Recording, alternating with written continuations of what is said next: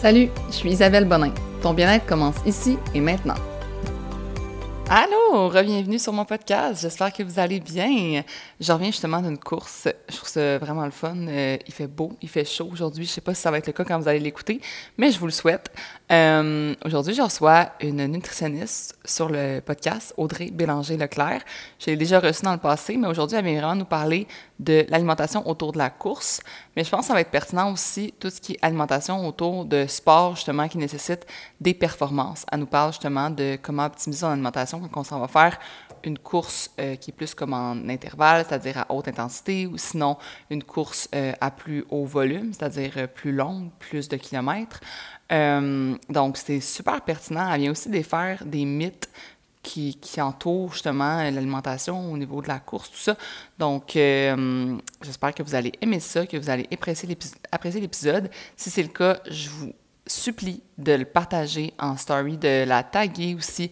Pour vrai, comme on prend notre temps, euh, est venue justement prendre son temps sur le podcast totalement gratuitement pour venir euh, me parler puis vous donner de l'information. Donc, le, le plus, euh, la le meilleur pour boire que vous pouvez nous donner, c'est de partager dans vos stories ou sur Facebook ou quoi que ce soit, ou même m'envoyer à un ami et de mettre un 5 étoiles au podcast. Aussi, je voulais vous dire qu'on a officiellement sorti les programmes de course. Donc, on a un programme disponible pour le 5 km, le 10 km et le 21,1 km tous disponibles sur le site internet shortandsweat.space. Je vais mettre ça dans la description du podcast. L'idée, c'est vraiment de vous offrir des programmes qui vont venir vous guider pendant 8 semaines pour le 5, 12 semaines pour le 10 et 16 semaines pour le demi-marathon pour vous aider à atteindre votre objectif, soit d'atteindre le nombre de kilomètres ou même de venir, dans le fond, vous améliorer, c'est-à-dire d'augmenter euh, votre rythme de course, ou sinon juste de commencer la course, de trouver une constance à travers ça, une certaine motivation aussi euh, à courir, puis euh, à vous améliorer et à progresser dans le plaisir. Sur ce, je vous laisse aller écouter l'épisode. Allô Audrey, j'espère que ça va bien. Oui, ça va bien toi? Oui, merci. Euh, tu es déjà venue pour mon podcast, tu es déjà venue faire un épisode, mais j'aimerais ça que pour ceux qui te connaissent pas, que tu nous dises un peu tu es qui, ce que tu fais et tout ça. Oui, ben je m'appelle Audrey. je suis nutritionniste du sport en fait et euh, j'ai développé une petite spécialité, je dirais, dans les dernières années parce qu'il faut comprendre que ben, la nutrition en général, la nutrition c'est vaste. Mm-hmm. La nutrition sportive également. Euh, donc, j'ai une spécialité au niveau des sports d'endurance principalement, puis j'accompagne aussi euh, des sportifs qui font du crossfit. Fait que c'est comme les deux, les deux sports que, que, je touche le plus. Puis quand je parle de sport d'endurance, encore plus la course à pied principalement. Euh, pour ce qui est de mon parcours, euh, bon, je l'ai dit, je suis nutritionniste, donc j'ai fait mon, mon, bac en nutrition à l'Université de Montréal. Puis, suite à ce bac-là, il faut comprendre qu'on n'est pas spécialisé en nutrition sportive quand on finit notre non, bac. C'est très, très, très général, hein, euh, les bacs en, en, soi. Là. Ben, même, même temps, le bac en droit, les gens me demandaient tout le temps Ah, t'es en, es en droit quoi Ben, je suis en droit droit. Mm-hmm. Genre, il n'y a pas de spécialité. Oui, tu prends des J'imagine que vous aviez des cours à option que vous pouviez vous spécialiser, ben, spécialiser en apprendre un peu plus sur certains sujets. Là?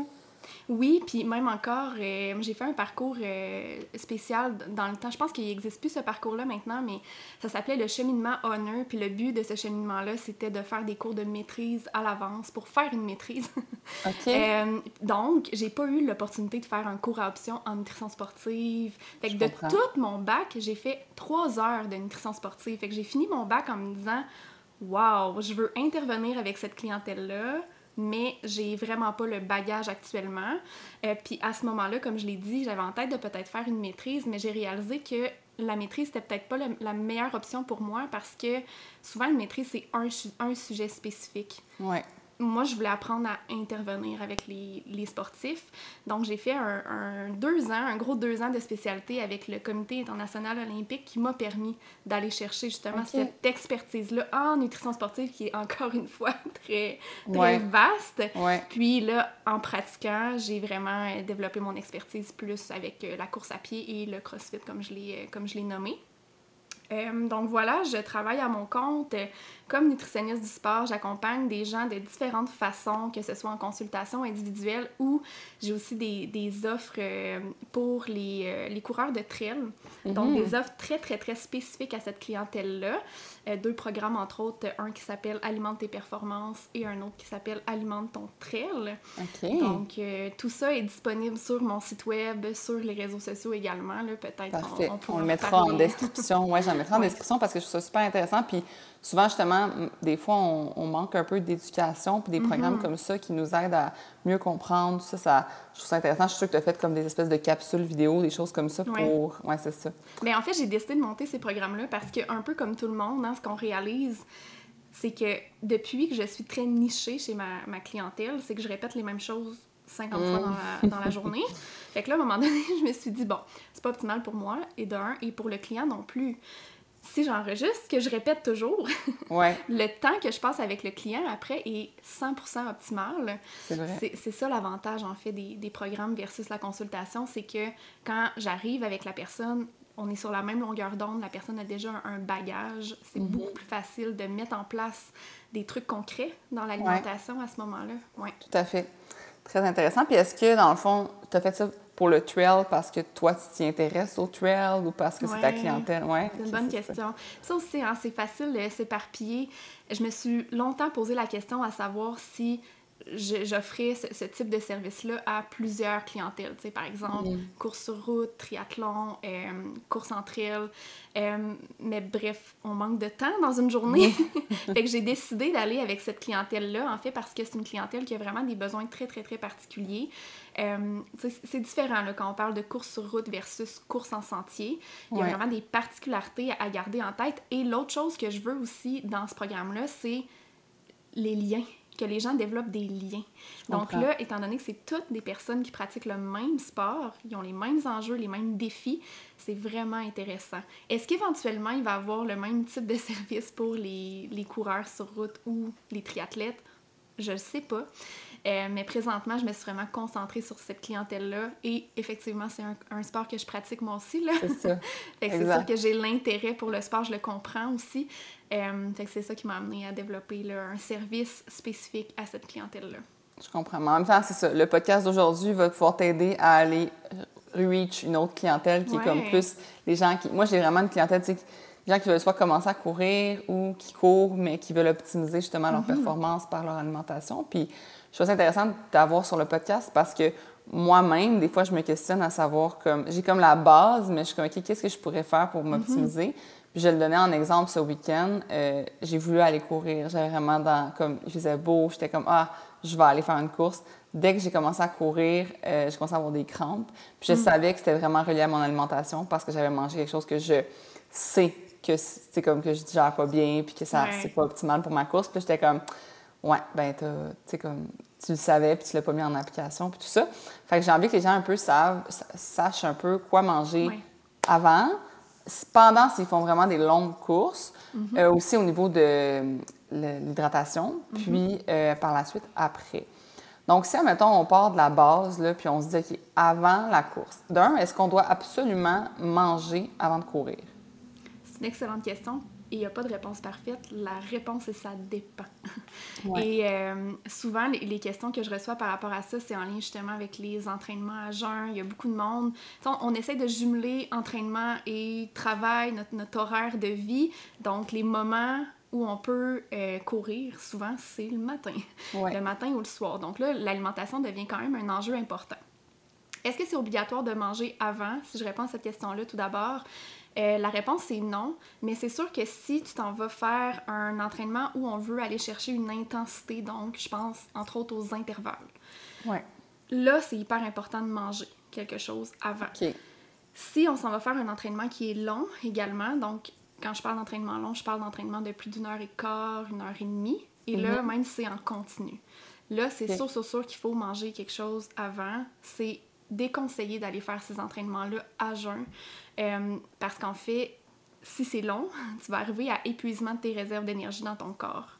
Ouais. Donc, parce qu'ils sont, sont déjà vides quand tu commences. Exact. Donc là, de manger quelque chose, ça aide à ce niveau-là. Puis si c'est des intervalles et qu'on va chercher une intensité, bien évidemment, plus c'est intense, plus on va chercher nos réserves d'énergie également. Donc euh, à ce moment-là, c'est aussi important là, de ne pas partir euh, à jeun. Puis euh, quand tu dis manger avant, est-ce qu'il y a comme un, un temps de comme quand comme ton 30 minutes avant, euh, une heure Mhm. avant, c'est quoi? Ça- oui, ça dépend en fait. Puis, tu sais, quand on parle de manger avant aussi, je disais, bon, là, si c'est des intervalles ou si c'est long, euh, on fait pas ça à jeun, on mange avant, super important. Il y a d'autres éléments à garder en tête. Si on a faim, Mhm. ça aussi, c'est un autre point hyper important. Si on a faim, il faut manger. Si on a tendance à avoir des baisses d'énergie, il faut manger également. Euh, si ça fait longtemps qu'on n'a pas mangé. Puis quand je dis longtemps, là, un 3-4 heures. Fait que, pour les gens qui Ouais. vont courir plus en fin de journée, si leur dernier repas, c'est le dîner qui était vers midi, l'entraînement est vers 4, ben à ce moment-là, je mangerai avant. Ouais. Il n'y a pas de moment parfait pour manger. Sauf qu'on va faire des choix différents en fonction du temps de digestion qu'on a devant nous. Ouais. Souvent, ce que j'explique, c'est que, euh, mettons qu'on parle en termes de groupe alimentaire. C'est toujours plus facile de le voir comme ça. Il y a trois groupes qu'on consomme dans notre alimentation. Le groupe des aliments protéinés, le groupe des produits céréaliers et les fruits et légumes. Parmi ces trois groupes-là, le groupe le plus long à digérer, c'est le groupe des aliments protéinés. Mhm. On parle d'un 3-4 heures de digestion OK. générale.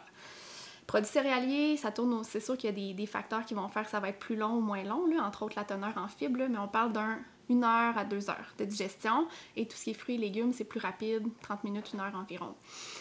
Euh, ce qui veut dire que si tu décides de consommer une collation, mettons, un deux heures pré-course, à ce moment-là, ça serait correct d'avoir quand même un petit peu d'aliments protéinés dans cette collation-là.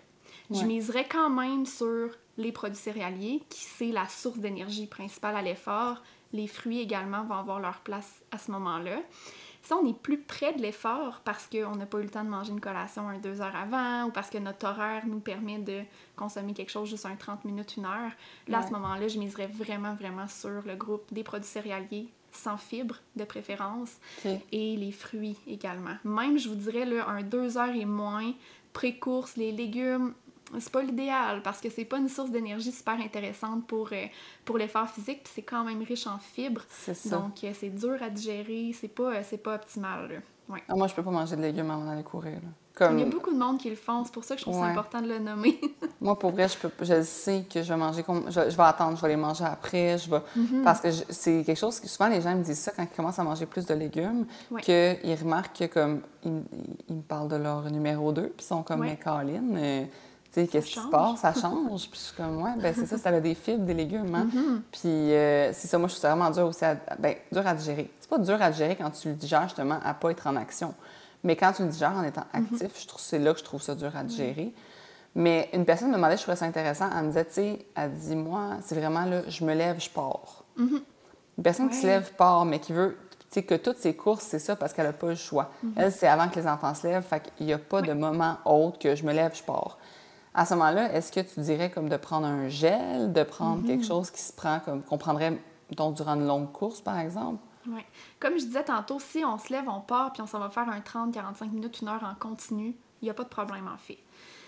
Si on va faire des intervalles ou si on va faire une plus longue, là, ben soit qu'on prend quelque chose de très riche en glucides rapides, donc des choses qui se digèrent rapidement comme fruits, fruits séchés, compote de fruits, très rapidement avant de partir, ça, ça peut être une stratégie, ou bien pendant. Mhm. Donc, dans ces cas-là, tout ce qui est boissons pour sportifs qui contiennent des glucides, ça devient intéressant. Je pense entre autres euh, au Gatorade là, régulier, Ouais. au- aussi simple que ça. Ouais. Euh, mais oui, ça peut être une stratégie d'apporter des, des glucides rapides avec Mhm. nous pour optimiser notre énergie. OK. Parce que je trouvais ça, j'étais comme, ah, c'est super pertinent parce que moi aussi, c'est ça qui arrive souvent, c'est que ma motivation vient du fait que, OK, je me lève, je pars, puis euh, c'est les moments où je, je trouve que j'ai le que je peux prendre mon temps, tu sais, dans le sens que je suis pas en train de me rusher, puis je suis vraiment dans mon moment parce que justement, euh, je sais que, OK, je vais revenir, puis je vais faire ma journée, puis tout ça, puis... Fait que je comprenais la personne de demander ça, puis, euh, tu sais, quand on dit les groupes, justement, des fois, les gens ont de la misère à, à même comprendre. Mettons, quand tu dis groupe céréalier, qui est le une heure à deux heures avant, est-ce que tu peux donner des exemples de produits, d'aliments comme Oui. qu'on peut acheter, là, que tu suggères de manger? Mettons qu'on parle vraiment des produits céréaliers. Ouais.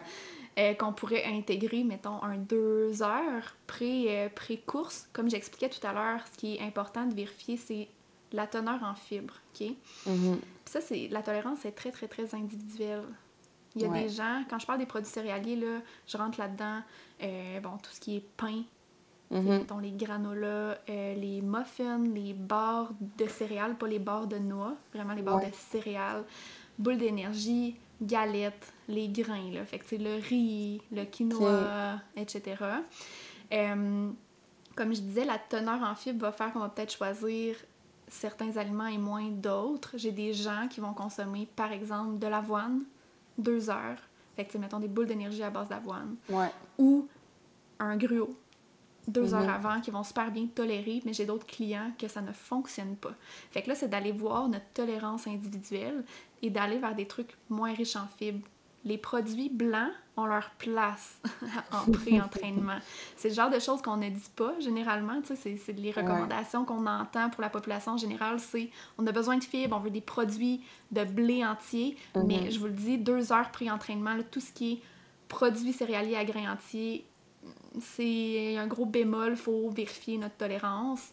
Euh, les noix également. Deux heures Mhm. pré-entraînement, c'est à éviter définitivement. On a parlé tantôt les légumes Ouais. également, il faut faire attention. Ça, c'est des, des groupes à peut-être limiter un deux heures avant, mais sinon, on pourrait aller tout simplement vers une barre, un muffin, une galette. Ça peut être des produits maison. Il y a des très beaux produits qui existent sur le marché. Tu as peut-être aussi des, des marques, mais moi, je pense entre autres, ce qui me vient en tête, c'est les, euh, les barres ou les boules d'énergie Zénith Nutrition. Mhm. Je sais pas si tu les connais, c'est une Ouais, entreprise euh, québécoise. Puis si on reste dans le québécois, il y a les produits NAC aussi, qui sont Oui, des produits... NAC, euh, c'est... Moi, quand je vais à l'escalade, il y a tout le temps ça, des produits NAC, puis Ouais. je les adore. C'est des petites, co- des petites gaufrettes NAC, je les aime vraiment beaucoup. Euh, Moi, j'ai aussi, les gens qui sont sur l'application Short and Sweat, la- il y a la barre d'avoine, là, comme, elle est tellement facile à faire, je pense qu'il y a comme trois ingrédients. C'est une recette. C'est une recette sur mon application, puis je- c'est tellement facile, puis je me dis, Mm-hmm. ça, moi, je prendrais ça avant de courir, mais encore une fois, comme tu dis, ça dépend de la. Comme individuellement, tu tolères bien l'avoine. Moi, je tolère excessivement bien tout ce qui est gruau, toutes ces choses-là, je, je sais que je le digère vraiment rapidement puis bien. Euh, on parle, j'aimerais ça parler de la fameuse galette de riz. Parce que la galette de riz, on dirait qu'elle est comme vraiment populaire. Mm-hmm. Puis je me demandais, euh, est-ce qu'elle est vraiment si bonne que ça à prendre pré-entraînement? Parce qu'il y a un. me semble entendu parler du niveau d'insuline dans la galette de riz, ou je sais pas trop, il y a des mythes autour de la galette de riz. Là. Fait que est-ce Ouais. qu'on peut régler le mythe de la galette de riz? Ben oui, la galette de riz, en fait, ce qu'il faut comprendre, c'est que c'est beaucoup d'air. Mhm. Le but de manger en pré-entraînement, c'est d'avoir quelque chose qui va nous fournir de l'énergie. On veut quelque chose de nutritif.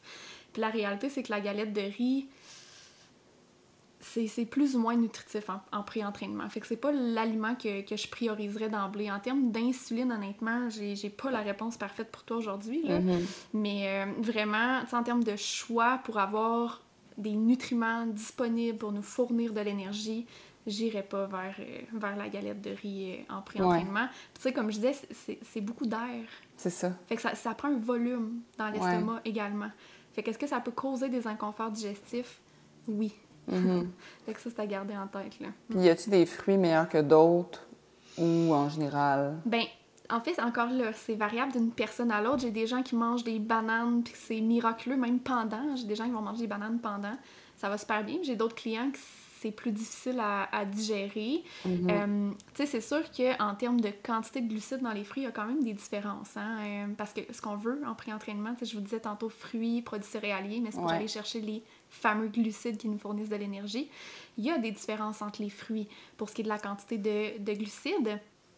Fait que, tu sais, il y a peut-être des fruits qui sont un petit peu plus intéressants à intégrer parce qu'ils vont avoir une teneur un peu plus élevée. Je pense entre autres aux bananes, Mhm. euh, tu sais, les, les raisins également, la mangue, ça me vient en tête. Mais sinon, tu sais, la stratégie, si jamais on n'est pas capable de manger un fruit parce que ça contient des fibres, c'est plus dur à digérer, les fruits séchés. C'est Mhm. une excellente stratégie. OK. Puis, euh, si on arrive à, justement à, pendant l'entraînement, Ouais. que tu sais, tu disais qu'une personne, qui- tu peux faire même une course plus courte, puis si justement tu n'as pas pu manger avant parce que tu es juste parti là, de manger quelque chose, euh, Mhm. j'imagine justement comme manger un fruit, des même fruits séchés ou sinon les gels ou les boissons pour sportifs, comme tu dis, c'est ça qu'on privilégie. Est-ce qu'il y a comme une stratégie à adopter de genre, si tu OK, baisse d'énergie, je consomme. Est-ce qu'il y a des, comme des moments clés? Comment tu Mhm. fonctionnes au niveau d'une personne qui, qui court, comme, mettons, justement, soit qu'il y a une baisse d'énergie dans, sa- dans sa course plus courte ou encore qui court plus vraiment des demi-marathons, des choses comme ça. Là. Ben, premièrement, si tu as souvent des baisses d'énergie dans des courtes courses, courtes courses, moi, ça se dit. Ouais, ouais. Euh, ben, il faut aller voir qu'est-ce qui se passe parce que c'est pas, c'est pas normal. Tu généralement, quelqu'un qui compte bien ses besoins en glucides dans une journée, qui a des bonnes réserves de glycogène, qui sont nos réserves d'énergie à l'effort physique, ben, si l'entraînement est de moins d'une heure trente, en, en théorie, tu as assez de Mhm. réserve d'énergie pour bien fonctionner tout le long de ton entraînement. Si tu fais des courses de 30 minutes puis que tu frappes un mur dans une course de 30, 40, 45 minutes, là, c'est de se poser la question si ça arrive une fois. Ça peut arriver, là. Ouais. Mais si c'est fréquent, ben OK, y a-t-il quelque chose au niveau de mon alimentation au quotidien qui pourrait expliquer ce qui se passe? Fait que, tu sais, j'irais vraiment creuser à, à ce moment-là. Sinon, aussitôt qu'on sait qu'on est dans du plus, comme je disais tantôt, d'une heure et quart, une heure et demie, ce que je recommande, c'est dès le début, on commence à intégrer des glucides rapides. Fait OK. qu'on veut avoir vraiment des sources d'énergie qui vont aller pallier un petit peu au fait que nos réserves d'énergie corporelle descendent pendant la course. Ce qu'on dit, là, c'est que si on consomme rien du tout pour une course de plus d'une heure et demie, une heure et demie et plus, ben, Ouais. ce qui se passe, c'est qu'on arrive à épuisement de nos réserves d'énergie, puis c'est là qu'on frappe un mur. Comment qu'on décrit frapper un mur, c'est que, je, sûrement que vous l'avez tous déjà vécu, là, les coureurs, mais notre pace ralentit. Mhm. T'essayes de maintenir la cadence, t'as les jambes lourdes, ça avance pas, tu comprends pas pourquoi. Ouais. T'es pas capable de rattraper ton pace. Mais quand t'arrives à ce moment-là, là, C'est comme trop tard. il est comme un peu trop tard. C'est vraiment difficile à renverser. Donc, quand tu sais que tu pars pour plus d'une heure et quart, une heure et demie, prévois-toi déjà d'emblée des sources de glucides. Dès le départ, tu commences à en intégrer. Il y a différentes stratégies qu'on peut utiliser. Ça peut être des liquides qui vont nous fournir des glucides. On a parlé du Gatorade. Ouais. Il existe d'autres types de boissons. On pourrait la faire maison aussi, tout simplement. hein. On mélange un 500 ml de jus de notre choix avec un 500 ml d'eau, puis on met une pincée de sel là-dedans et le tour est joué. Euh, sinon, sur le site Érable du Québec, il y a une, une excellente recette boisson énergétique euh, à l'érable, je pense que ça ok. s'appelle. Fait que ça, c'est une excellente stratégie. Puis ce qui est bien avec les liquides, c'est que c'est comme un 3 en 1. Ça nous hydrate, ça nous fournit les glucides et les électrolytes en même temps. Mhm. Donc, tu sais, la stratégie, ça serait dès la première heure, des petites gorgées par-ci par-là pour euh, réussir à aller chercher des, des glucides. Sinon, on pourrait se tourner vers des trucs semi-liquides comme les gels, les Mhm. jujubes. Et là, il n'y a pas de timing parfait pour les prendre. Il y a des gens qui se mettent la stratégie des 30 minutes. Fait que c'est quand même facile à suivre. là. Chaque 30 minutes, je prends un gel. Chaque 30, tu sais, etc. Ouais. Il y a la stratégie des 20 minutes également. OK. Fait que, c'est selon la... C'est de l'essai-erreur, dans le fond. Je pense que Mhm. souvent, je le dis aux gens, je suis comme, faites, pour n'importe quoi, faites de l'essai-erreur à Ouais. savoir ce qui vous convient le mieux. Puis avant, mettons, ta course que tu veux, tu Mhm. as une course organisée, par exemple, mais de l'avoir pratiquée. C'est pas juste ta course, mais ton alimentation aussi. Parce que moi, j'avais fait cette erreur-là. J'avais pas vraiment pratiqué mon alimentation quand j'ai fait Mm. mon demi-Ironman. Puis je l'ai vraiment regretté. J'ai juste, fait un- Mm. j'ai juste suivi le conseil comme général qu'on m'avait donné. Mais j'aurais dû pratiquer justement mon alimentation aussi, à savoir comme qu'est-ce qui me convient, quand est-ce que j'en ai besoin, puis tout ça. Fait que je dirais que ça, c'est une bonne idée. Euh, puis comme tu dis, les, les boissons, là, comme c'est tellement... Tu sais, au pire, tu l'as avec toi. Moi, j'ai, moi, j'ai un genre de petit sac là, de, que je mets mon, mon eau dedans. Au pire, tu l'as avec toi, puis comme même l'été, tu sais, de boire de l'eau pendant sa course, euh, moi, pour vrai, même des courses de 40 minutes, je vais avoir besoin de boire de l'eau parce que j'ai chaud, puis je, je me sens pas bien, tu sais. Fait que euh, je vais juste m'hydrater, puis en même temps, comme tu dis, ben tant qu'à ça, je me... Ouais. Tu sais, je, je reprends de l'énergie, ouais, c'est ça. De cette façon-là. Ouais, les liquides, pour vrai, généralement, ça fonctionne super bien. C'est sûr que euh, ça dépend aussi de, la tolérance de nos papilles gustatives. Il y a des gens qu'au niveau de la tolérance du goût sucré, c'est très, très faible. Donc, d'alterner avec de l'eau, d'avoir l'option de, de boire Ouais. de l'eau également, ça peut aider euh, à gérer ça. là. Mm. Puis justement, dans une course, est-ce que, au niveau de l'hydratation, est-ce qu'on boit, toi, tu conseilles de boire juste quand tu as soif ou vraiment, encore une fois, d'avoir comme une espèce de stratégie au niveau de l'hydratation? Ça dépend vraiment du euh, type d'effort que tu t'en vas faire. Tu sais, c'est sûr que les gens qui font du très long, là, je vais vraiment faire un calcul de taux d'oxydation, là. C'est comme Ok. toi, tu me disais, moi, même 40 minutes, j'ai Ouais. besoin de boire, mais tu sais, probablement que c'est expliqué par ton taux d'oxydation. Ah, je suis épouvantable. c'est quelque chose qu'on peut calculer. Fait que, tu sais, ce qu'on fait, c'est euh, un, un beau petit calcul, là, mais ça nous permet de savoir combien de ml on perd par minute d'effort. Fait que, après, une fois que tu sais le nombre de minutes que tu t'en vas, que tu sors, ben, tu es capable de savoir la quantité de, de liquide, grosso modo, que tu as besoin. Euh, mais ouais, fait que dans le fond, tu sais, si c'est court comme effort, ben là, on peut juste se dire, je me fie à mes signaux de, de soif. Ouais. Je vais de cette façon-là, mais tu sais, j'ai des gens là, qui sont tellement pas habitués de boire, là, qui peuvent faire des deux heures sans boire. Oh my God. Ce n'est pas recommandé, mesdames et messieurs. Non. Fait que, tu Oh sais, mon ces personnes-là, ben, on y va de façon robotique, que j'appelle. Fait que Ouais. je leur dis, on se pratique chaque 10-15, mets-toi des rappels sur ta montre au pire, mais chaque 10-15, tu bois quelques petites gorgées. Puis souvent, ce qui se passe avec le temps, c'est qu'ils me disent, mon Dieu, maintenant, j'ai soif. Mais oui. Mais moi, j'ai toujours dit aux gens, je dis, pourquoi je suis autant, comme que je m'hydrate autant, je suis assoiffée. Parce que je me suis tellement habituée à boire beaucoup que je suis rendue assoiffée. Moi, si tu me dis, il faut pas que je bois pendant genre 20 minutes, c'est, je deviens déshydratée. là. Je me sens Ouais. déshydratée. Mais c'est juste une habitude, finalement. là. Oui, puis à, à l'effort physique, c'est la même chose. Mhm. Mais tu sais, ça veut pas dire que si t'as pas l'habitude de boire et que tu ne sens pas la soif, que t'as pas le besoin de boire. Puis je vous le dis, tu sais, si on, on parle d'une course de 30 minutes, une heure, ok, c'est une chose. Mais quand on, on tombe dans le plus long que ça et qu'on ne s'hydrate pas, c'est dangereux. Mhm. c'est c'est vraiment dangereux. Donc, Ouais. à travailler. Tu sais, c'est la priorité, là. Si t'es pas habitué de rien consommer pendant tes sorties, que tu fais du plus long qu'une heure, une heure et quart, ben, commence à, à te dire, ah, je pourrais peut-être pratiquer ça, premièrement. Ouais. Puis, euh, admettons, est-ce que la température a un gros effet sur Mhm. la quantité d'eau qu'il faut que tu boives aussi?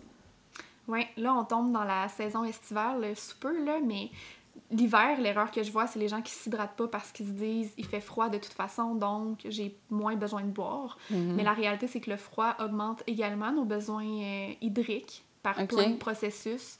Euh, entre autres, augmentation de la production d'urine. Ça, il y a des gens qui vont me dire Ah, ben oui, tu sais, c'est vrai quand je cours l'hiver, souvent j'ai envie d'uriner ou je vais le Mhm. sentir. Euh, fait que ça, c'est un des facteurs. Puis l'autre chose, c'est le- les poumons doivent réchauffer l'air qu'on respire. Ouais. Ça, c'est une perte hydrique supplémentaire. Fait que l'hiver, même quand il fait froid, on a besoin de s'hydrater, même si notre taux d'oxydation est peut-être différent. OK. Sinon, c'est sûr que quand il fait très chaud, très humide, là, généralement, on sue plus. Fait que je te parlais de taux d'oxydation tantôt, de calcul de taux d'oxydation, mais Ouais. ce calcul-là, qui est un calcul théorique, on va l'adapter aussi en fonction de différents facteurs, entre autres la température. OK.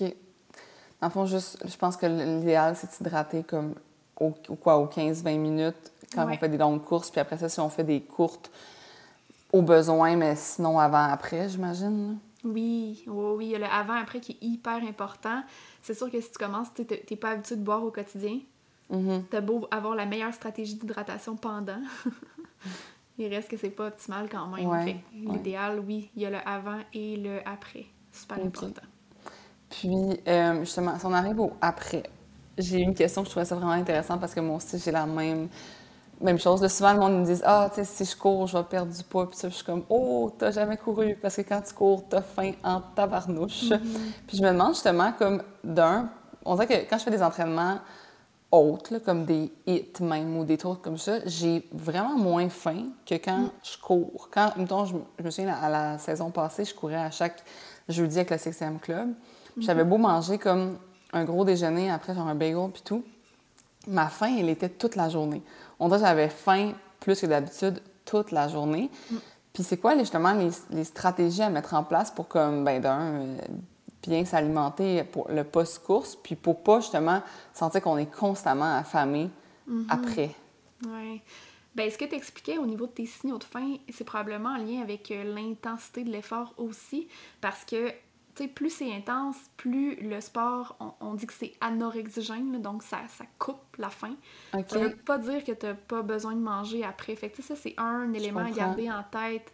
Tu sais, Ok. j'ai des gens qui me le disent, Hey, moi, quand je reviens de mes intervalles, j'ai pas faim. Mais c'est vraiment aussi, c'est comme ça, t'as raison. C'est exactement ça. ouais. Ouais. L'intensité a quand même un impact. C'est sûr que, tu sais, d'avoir faim toujours, ben là, c'est d'aller voir est-ce qu'on comble nos besoins cette journée-là? Premièrement, ou c'est peut-être la journée d'hier aussi qui a une répercussion sur notre journée d'aujourd'hui parce que la récupération peut s'échelonner sur 48 heures post-effort. Mm notre, notre, niveau d'appétit d'aujourd'hui, c'est peut-être le deux jours aussi, tu sais. Ouais. Euh, mais sinon, tu sais, on a parlé tantôt de stratégie en pré. C'est sûr que ça dépend encore une fois de la durée de notre sortie de course. Plus c'est long, plus je recommande de manger tôt avant. OK. D'avoir au moins un bon 2-3 heures de digestion pour avoir quelque chose de quand même complet, qu'on peut intégrer des aliments protéinés, produits céréaliers, vraiment tous les groupes. Puis après mhm. ça, on peut même remanger un petit quelque chose, là, vraiment que des glucides, rapprocher l'effort. Puis évidemment, le, après est hyper mhm. important.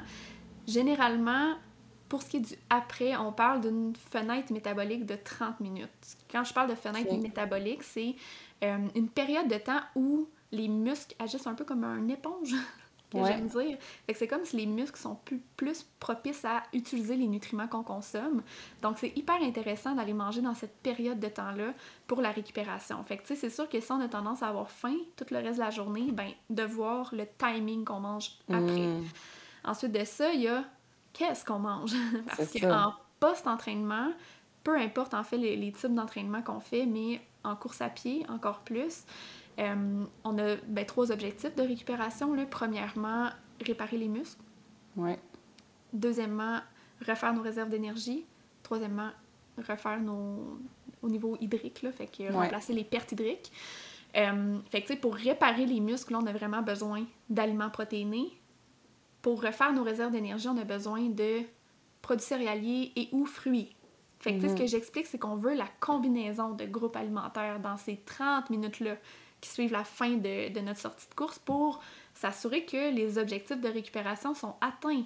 Et souvent, ce que je vois, c'est les gens qui vont avoir quelque chose de super riche en aliments protéinés, mais qui ne contiendra pas tant de produits céréaliers, fruits.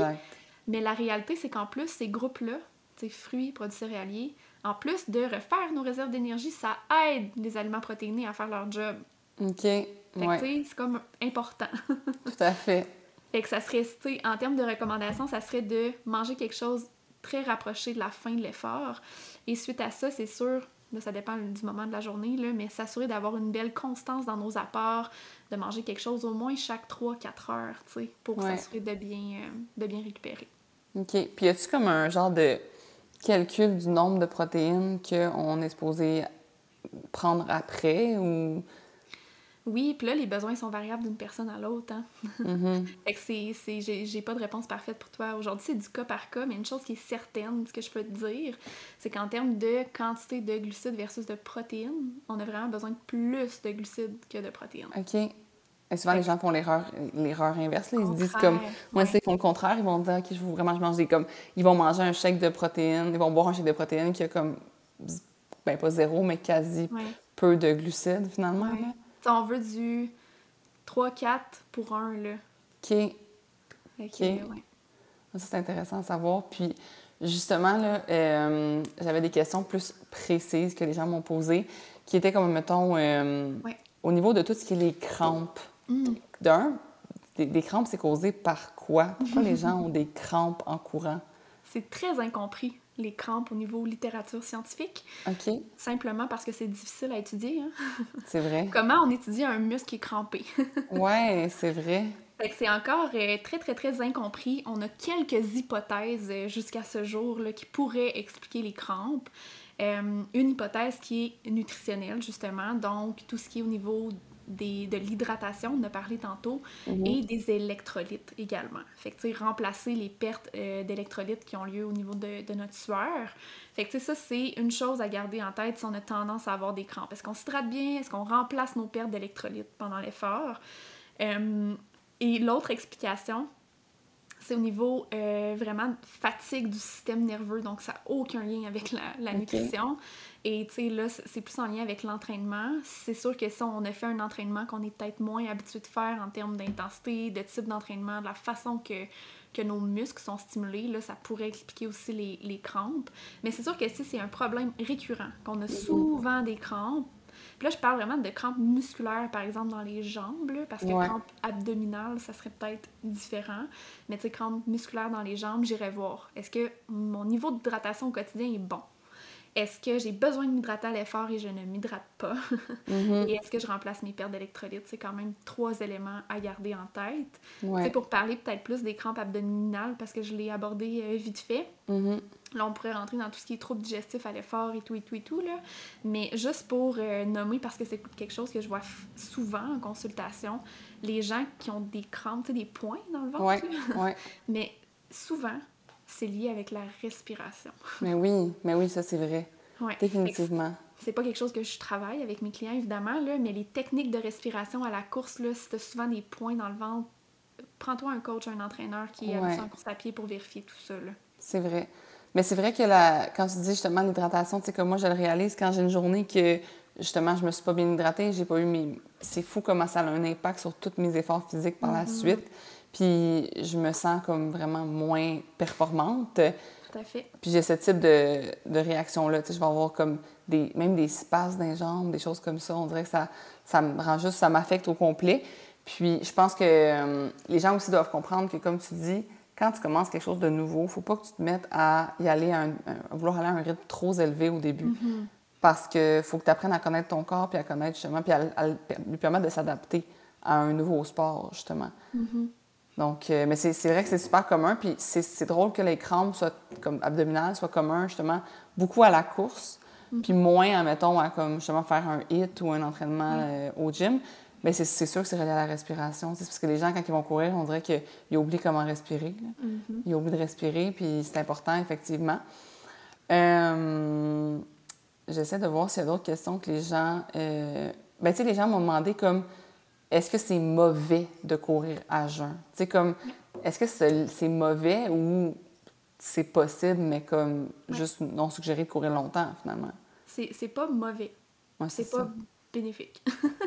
Non, ben, en, fait, bon, on va nuancer tout ça, là. C'est pas Ouais. mauvais. Une chose qui est sûre, c'est que c'est pas mauvais si c'est un entraînement, comme je disais tantôt, plus court, tu sais, moins d'une heure, puis pas en intensité, donc pas des intervalles. Fait que vous pouvez tout à fait faire ce, ce type d'entraînement-là à jeun. Euh, il n'y aura, aura pas d'effet néfaste sur votre entraînement, mais il n'y aura pas d'effet bénéfique non plus. Il y a des gens qui me disent Moi, je veux faire ça justement pour perdre du poids. Je vous le dis, c'est pas une stratégie de perte de poids qui est, qui Non. est efficace. Là. Fait que, tu sais, c'est-tu mauvais ou. C'est pas mauvais, mais il n'y a pas de bénéfice non plus à le faire. Mhm. Quand on tombe dans du plus long, ben là, c'est pas recommandé de le faire comme j'expliquais. Ouais. Aussitôt qu'on dépasse des entraînements plus d'une heure ou qu'on va chercher une intensité, c'est pas recommandé de le faire.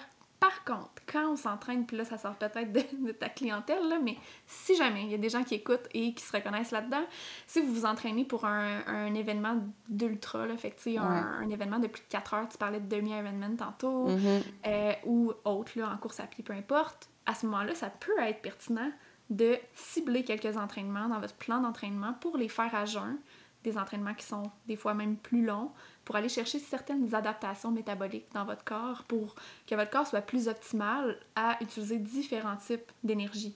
Mais en dehors de ça, il n'y a aucun bénéfice à Aucun faire des entraînements ouais, ça. Puis, euh, tu sais, moi, des fois, justement, je, quand je me, je me lève le matin, j'ai pas faim, je me dis, OK, je vais aller courir à jeun ou je vais faire mon entraînement à jeun parce que, justement, je, me, je, je sens aucun mal appétit. Puis, quand je fais mon entraînement, après ça, on dirait que la nourriture, comme au lieu d'être comme bien digérée, ça va me remonter parce que j'ai vraiment pas de, comme pas d'espace. Je, je me lève, comme je te dis, je m'entraîne ou je me lève, je pars. Est-ce que, dans le fond, de vouloir augmenter euh, sa nourriture la veille pourrait avoir un impact positif? Non, parce que en réalité, même si tu augmentes la nourriture la veille, c'est que ton corps, pendant la nuit, devient à jeun. Et quand on devient à jeun, c'est qu'on utilise nos réserves d'énergie qu'on utilise également à l'effort Pour nourrir notre cerveau. Quand on fait dodo, le corps va puiser dans les réserves de glycogène pour nourrir notre cerveau parce que même si on dort, notre corps fonctionne quand même. Ouais. Donc, même si on a augmenté notre nourriture la veille, nos réserves ne seront pas plus grosses. Fait qu'on se lève le matin et ces réserves-là sont pas nécessairement vides, mais diminuées sur les Mais si, par exemple, j'ai- un souper à 6 heures le soir, là, il n'y aura vraiment aucune différence à prendre une collation, mettons, à 8h30, puis de se relever le matin puis de faire un entraînement, que si j'ai pas pris aucune... Tu sais, comme... Mais c'est vraiment une question de temps entre. Tu sais, c'est- que tu deviens à jeun quand même pendant cette période-là. C'est sûr que si tu sais que tu as un entraînement le matin, tu pas capable de manger, oui, tu vas retarder le moment où tu deviens à jeun, en fait. Mais, tu sais, est-ce que ça a vraiment un impact concret? Je suis pas prête à mettre ma main au feu. Là. Je comprends, je comprends. Mais c'est ça, c'est plus de dire, OK, ben mettons, moi, c'est plus le fait de dire, dors, dors pas à être affamé parce que là, le lendemain matin, tu, vas, tu vas avoir encore. Moi, je trouve que tu vas avoir mm-hmm. plus faim encore. Puis à ce moment-là, c'est comme de dire, tu vas manger peut-être. Tu vas manger beaucoup plus de nourriture juste par mental, par. Je sais pas comment l'expliquer, mais tu sais, comme. moi, me réveiller affamé, c'est la pire chose. Je me mm-hmm. réveille dans la nuit quand si je me, je me couche en, sans être en famille, tu sais. Fait que moi, je donne juste le conseil de dire aux gens, pensez pas justement que de euh, vous mettre à jeun sur, tu sais, un espèce de les gens qui font un jeûne intermittent sur le long terme, ça va vous aider dans vos, performances. Mm-hmm. Vraiment pas, tu sais. C'est mieux de ne pas se coucher affamé, euh, votre sommeil va être amélioré, puis vous allez être plus performant après ça le lendemain dans vos entraînements, justement, parce que vous n'allez pas avoir un sommeil. Moi, pour être, ton sommeil peut être littéralement dérangé par ta faim. Tout à fait. Oui, puis tu l'expliques bien, mais il n'y a rien de plus naturel qu'un signal de faim mm-hmm. physiologique. Puis un signal de faim physiologique, là, ça veut dire mange. Peu importe le moment de la journée. Puis même, tu sais, pour mes clients qui se réveillent la nuit parce qu'ils ont faim, tu sais, je vais voir, OK, là, qu'est-ce qui explique ça? On va mettre en place des stratégies parce que tu le dis, le sommeil n'est pas optimal quand, quand on se réveille la nuit pour manger. Puis si tu fais du sport pendant cette période-là là, que, que, tu dors, ton corps récupère. C'est sûr que mhm. si tu es affamé pendant la nuit, ta récupération n'est pas optimale. Fait que, tu sais, peu importe que tu aies un entraînement le lendemain matin ou pas, si tu as faim le soir, ouais. il faut manger. exact, c'est ça. C'est ça. Puis des fois, les... ah, mais c'est de la gourmandise. Non, non, si ton corps t'envoie un signal de faim, c'est pas de la gourmandise, c'est naturel. C'est parce que justement, tu as peut-être commencé, même si tu fais pas nécessairement du sport, il y a des cycles de la surtout de la femme, des cycles de la femme qui font qu'on a mm-hmm. besoin de plus de nourriture, des choses comme ça. Donc, il faut les écouter, il ne faut pas se sentir coupable de mm-hmm. manger le soir. C'est un mythe qui est à détruire que de manger le soir, c'est pas bon. Là. Mm-hmm. Fait que euh, je pense que ça fait quand même le tour de, de mes questions. Est-ce que tu aurais des. Comme. Tes, tes, trucs là, que tu dis à tout le monde, là, comme l'espèce de. Ah, attends, j'avais peut-être une autre question. Comment. Quelqu'un qui me dit. Euh, OK, même moi, je sais pas c'est quoi. Ah. Qu'est-ce que le carb load ah. avant une longue sortie le lendemain matin? Oui, c'est drôle parce que j'ai vraiment planifié beaucoup de contenu là-dessus prochainement. Ah ouais, bon, ben tu vas être la meilleure personne pour nous répondre. en fait, il y a un nom français pour ça, le carb load, c'est le nom anglophone. Euh, en français, ça s'appelle la surcharge en glycogène. OK. Et c'est pas une stratégie que je recommande d'utiliser en dehors de des événements sportifs nécessairement. Donc, tu sais, si on, on, s'entraîne, tu sais, exemple, euh, c'est pas une course officielle, mais on se fixe comme objectif de faire un demi-marathon le plus rapidement possible en dehors d'une course officielle. Là, on pourrait l'utiliser, la surcharge. Il faut comprendre que la surcharge en glycogène, c'est une stratégie qu'on utilise pour des efforts, encore une fois, d'une heure trente et plus. ouais. Euh, ça se déroule sur une période qui peut durer entre deux à quatre jours pré-événement sportif. Et l'objectif ces journées-là, c'est vraiment d'augmenter la quantité de glucides dans notre alimentation pour aller optimiser nos réserves d'énergie dans notre corps. OK. Je l'ai expliqué tantôt, mais nos réserves d'énergie à l'effort, c'est des réserves qui sont limitées. Et euh, si on fait un effort de plus d'une heure trente, généralement, on arrive à épuisement des réserves. Mhm. Quand on fait une bonne surcharge en glycogène de la bonne façon, on peut même doubler nos réserves de, glycogène, nos réserves d'énergie. Donc, c'est super, euh, super intéressant. Euh, est-ce que je recommande cette stratégie-là pour un entraînement?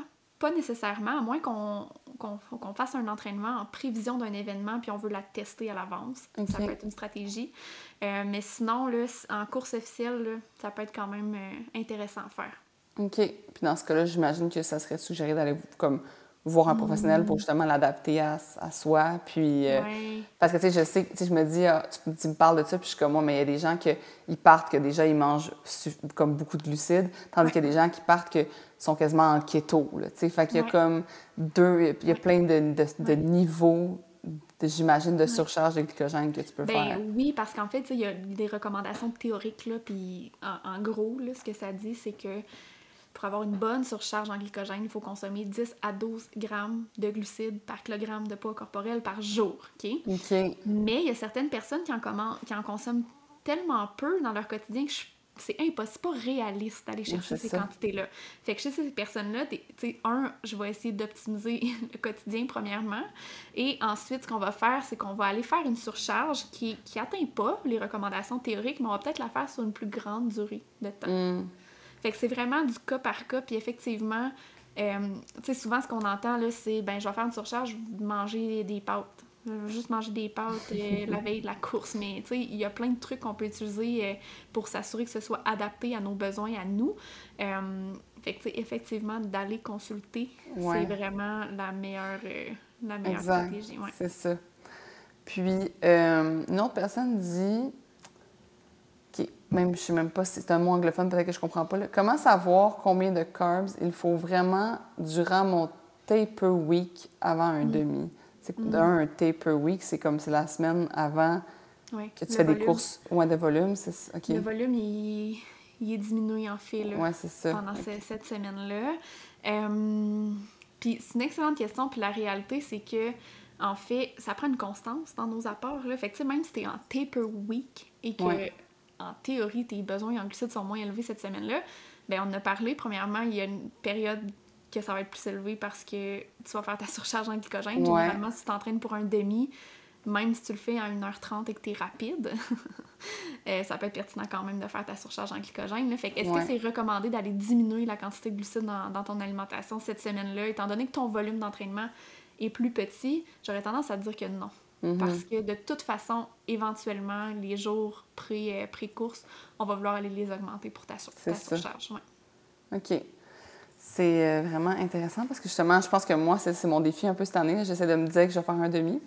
J'essaie de, ouais, j'essaie de me le dire, c'est parce que j'ai comme eu un... J'ai été turn-off par moi par le demi-Ironman, personnellement. Genre, j'ai pas tant trippé que ça mm. à faire des longues distances. Mm.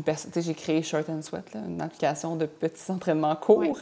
Fait que j'essaie de me dire, mais pour le rendre le fun, ben je pense que justement, il faut que j'adapte mon alimentation en conséquence, puis que je, puis aussi, je vais y aller aussi euh, de façon très euh, constante et euh, mm-hmm. tranquillement, mais sûrement. mais ça, est-ce que tu avais des, des derniers conseils que peut-être détruire des trucs que tu entends ou d'aider les gens que, comme, je sais pas, un des derniers conseils pour finir le podcast? Ben, écoute, tu as mis la table. J'ai envie de faire un, le, pont sur ce que tu viens de dire. Parce que, tu sais, la majorité des gens me disent j'ai pas besoin de consulter en nutrition parce que je suis pas un athlète. Euh, de toute façon, on mm. pourrait en parler longtemps du terme athlète. Là. Moi, je, je, trouve que, bref, il n'y a pas de définition parfaite à ça, là, mais mm-hmm. euh, tout ça pour dire que peu importe c'est quoi notre objectif, là, que ce soit faire un premier demi-marathon puis traverser la ligne ou un premier 10 km, hein. il n'y a, pas, de, y a pas de défi euh, parfait. Là. Ça peut être de juste courir en continu X nombre de temps. Ben, la nutrition a un impact sur comment tu vas te sentir, en fait. Puis si tu vas avoir du plaisir, et le but, là, quand on traverse une ligne d'arrivée ou qu'on termine un objectif, c'est, mon Dieu, d'avoir le goût que ça continue tout ça. Fait que la nutrition va avoir un impact sur comment tu vas te sentir, sur ton plaisir à, pratiquer le sport que tu pratiques. Donc, allez chercher de l'aide si vous êtes perdu un peu là-dedans parce que c'est facile de se perdre. Il y a tellement ah d'informations partout. On ne sait pas euh, qu'est-ce qu'on prend, qu'est-ce qu'on garde, qu'est-ce qu'on laisse. C'est vraiment difficile de se retrouver. Allez consulter, puis si votre objectif, là, vous êtes vraiment dans la performance pure, ben là, vous le savez, la nutrition, définitivement, exact. peut avoir un impact, là, mais tout ça pour vous dire que peu importe c'est quoi votre objectif, entourez-vous des bonnes personnes parce que ça aide à atteindre vos objectifs dans le plaisir surtout. Mm-hmm. c'est ça. Effectivement, puis je trouve que des fois, les gens, euh, ils ont des beaux objectifs, mais après ça, sont comme déçus d'eux parce qu'ils ont, comme on pourrait dire, abandonné ou échoué. Mais c'est juste parce qu'ils se sont pas assez donné le droit, justement, de réussir en ayant les, les, bons services, les bonnes personnes autour d'eux, tout ça. Fait que des fois, c'est... C'est un... C'est comme quand j'ai fait mon Ironman, ben, je savais que ça impliquait de l'argent, des investissements. Je mm. savais qu'il fallait que je m'achète tel vélo, puis tel... Fait que si tu donnes un objectif quelconque que tu veux faire, mais des fois, c'est comme ça prend des, certains investissements justement pour avoir une belle expérience. Puis si c'était à refaire, mais je m'entourerais mieux de personnes mm. parce que j'aurais sûrement eu une meilleure expérience, puis j'aurais pas ce souvenir-là. J'aurais un beau souvenir. Tu sais, je connais tellement de monde qui ont fait des demi, des Ironman, tout ça, puis qui sont qui leur feraient demain matin, tu sais.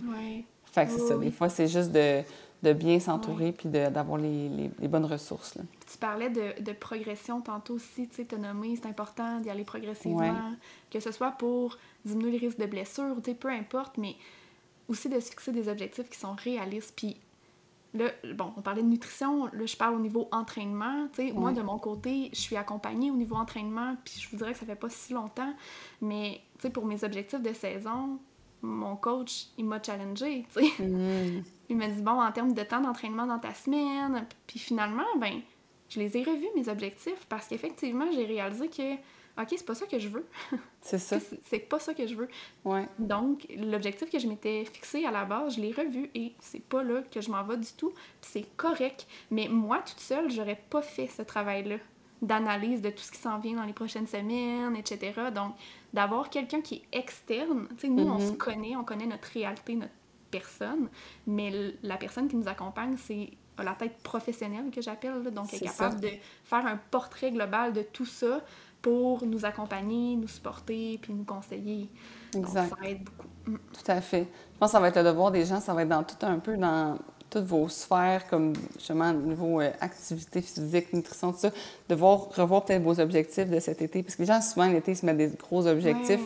Peut-être de revoir vos objectifs pour voir si, est-ce que d'un, c'est réaliste, est-ce que ça se fait progressivement?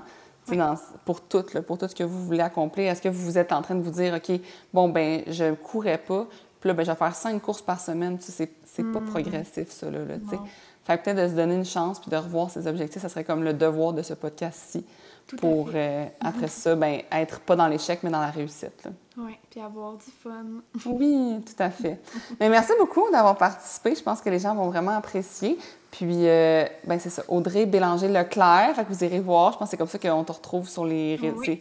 C'est facile, Audrey Bélanger-Leclerc. Puis je vais mettre toutes les infos en euh, description du podcast. Si jamais les gens ont de la misère, ben là, mon nom va probablement être dans le titre à quelque part, mais Leclerc, c'est L-E-C-L-A-I-R. C'est un peu plus rare. ah, c'est vrai? Oui, il y a des gens qui ont de la misère à me trouver, mais oui, c'est ça. Je vais le mettre dans la description. allez cliquer, allez ouvrir, là, faites plus, plus d'informations, puis je vais mettre ça. De toute façon, je vais aussi. Euh, regarder mes, regarder mes stories quand je cherche mes podcasts. Tous les lundis, je mets la, une story, j'indique le podcast. vous irez voir ça merci beaucoup, Audrey. Puis, euh, passe une toi. Bye bye. Bye. OK, mais wow, j'ai tellement appris de choses. J'espère que vous aussi. C'était un épisode incroyable avec Audrey. Euh, allez la suivre sur les médias sociaux. Je vais mettre ces informations dans la barre de description. N'oubliez pas de mettre 5 étoiles, un commentaire sur Apple Bado et de partager à votre entourage le podcast. Il n'y a rien de mieux pour nous faire connaître et qu'on dans le fond, que je continue de faire des épisodes à chaque semaine et d'avoir d'autres invités pertinents sur le podcast. Sur ce, passez une full belle semaine.